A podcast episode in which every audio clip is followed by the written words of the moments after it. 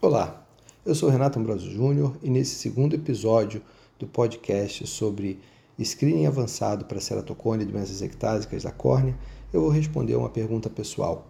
Muita gente gostaria de saber por que eu fiquei tão interessado, tão motivado a estudar ceratocone, diagnóstico de ectasia e meu interesse em cirurgia refrativa. É importante destacar que eu sou filho de pai e mãe oftalmologistas. Meu pai, Renato Ambrosio, foi um dos pioneiros em cirurgia refrativa no Brasil, introduzindo a ceratotomia radial juntamente com o grupo de estudos da Casa de Saúde de São José em 1981. É o registro do primeiro curso que a gente tem a nível nacional, com vários colegas estrangeiros nessa época. Então, por isso, a gente pode até justificar o meu interesse em cirurgia refrativa para essa questão familiar. Mas tem uma história interessante. Durante o meu primeiro ano de residência, em 1997, eu com 24 para 25 anos, no Instituto Tadeu Civintal, em São Paulo, a gente aprendendo a fazer topografia, um colega fazendo o exame no meu olho, a gente viu esse, eu vi esse exame sendo repetido e a gente, nessa avaliação, viu que eu tinha uma alteração na minha topografia. Essa alteração, esse encurvamento inferior, não seria ainda tão acentuado para ser chamado de ceratocone, mas seria uma forma suspeita ou frusta da doença. Isso me trouxe preocupação e interesse em estudar mais sobre ceratocone. Logo depois saiu a revisão sobre ceratocone da Survey com um artigo fantástico do Yaron Rabinovitz que fala muito bem sobre forma frusta de ceratocone. Eu fiquei com esse diagnóstico, vamos dizer assim, com a conclusão que eu teria uma forma frusta da doença. Eu tenho a visão normal para longe, em 20/15 sem correção, e hoje eu sou um um bom presbita que precisa de óculos para perto e usa um multifocal por conforto para poder enxergar o pré, perto, intermediário e longe sem ter que tirar o óculos.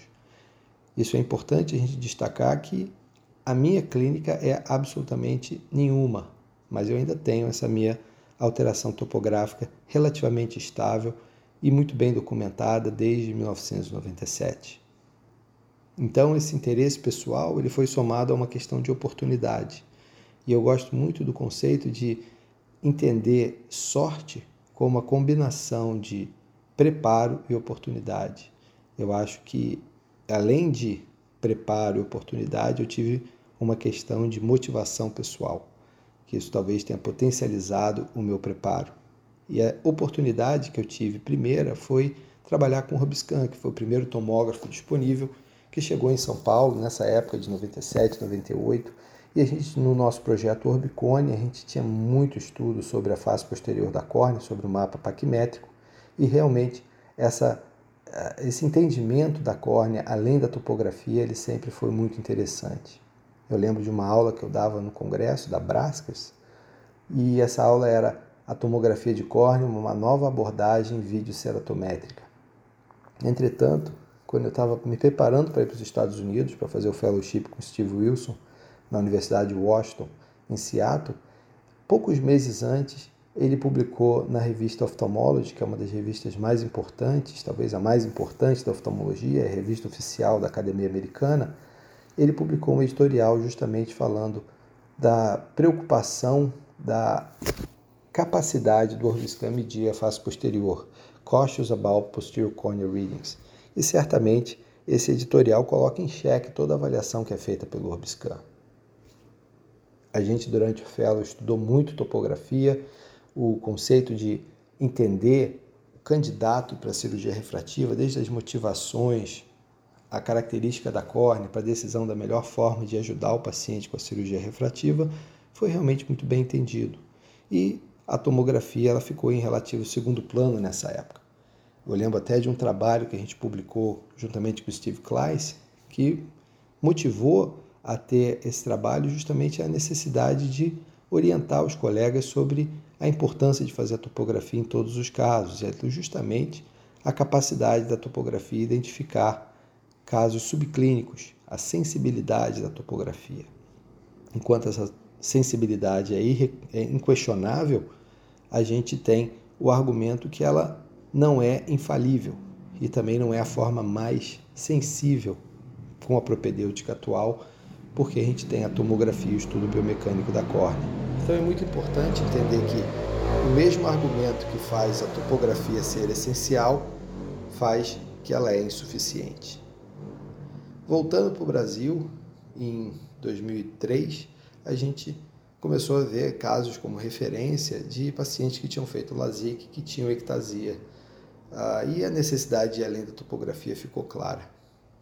Nosso trabalho com o Orbiscan de progressão paquimétrica espacial, desenvolvido na clínica do Mário Sulino, em Aracaju, pelo Alan Luiz, então estudante de medicina, acabando a faculdade de medicina, esse trabalho mostrou que a distribuição paquimétrica teria realmente uma sensibilidade interessante para detectar a ceratocone. Nessa época, a gente escutou falar sobre o Pentacan, meu amigo Yoshiaki Ara, que é um representante, que foi representante da Oculus durante muitos anos, ele me falou sobre um, um aparelhinho que rodava, que escaneava o olho inteiro. Eu lembro de eu falando para ele que se metade do que ele falou fosse verdade, isso seria fantástico. E eu, de fato, fui ver o aparelho no Congresso da Academia Americana de 2003. E nesse congresso eu fiz um contato muito interessante com o RD, com desenvolvimento e pesquisa da Oculus, e a gente acertou as, as bases comerciais para a gente trazer o primeiro Pentacampo Brasil.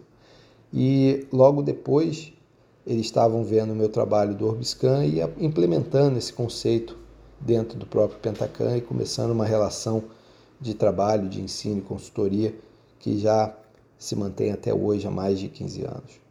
Então, essa é uma história bem interessante e eu fico muito feliz por poder ter vivido isso e mais ainda com as perspectivas de futuro com o que a gente chama de propedêutica multimodal. Fiquem atentos para os próximos episódios do nosso podcast sobre screening avançado para ectasia. Eu sou Renato Ambrosio Júnior, médico oftalmologista no Rio de Janeiro.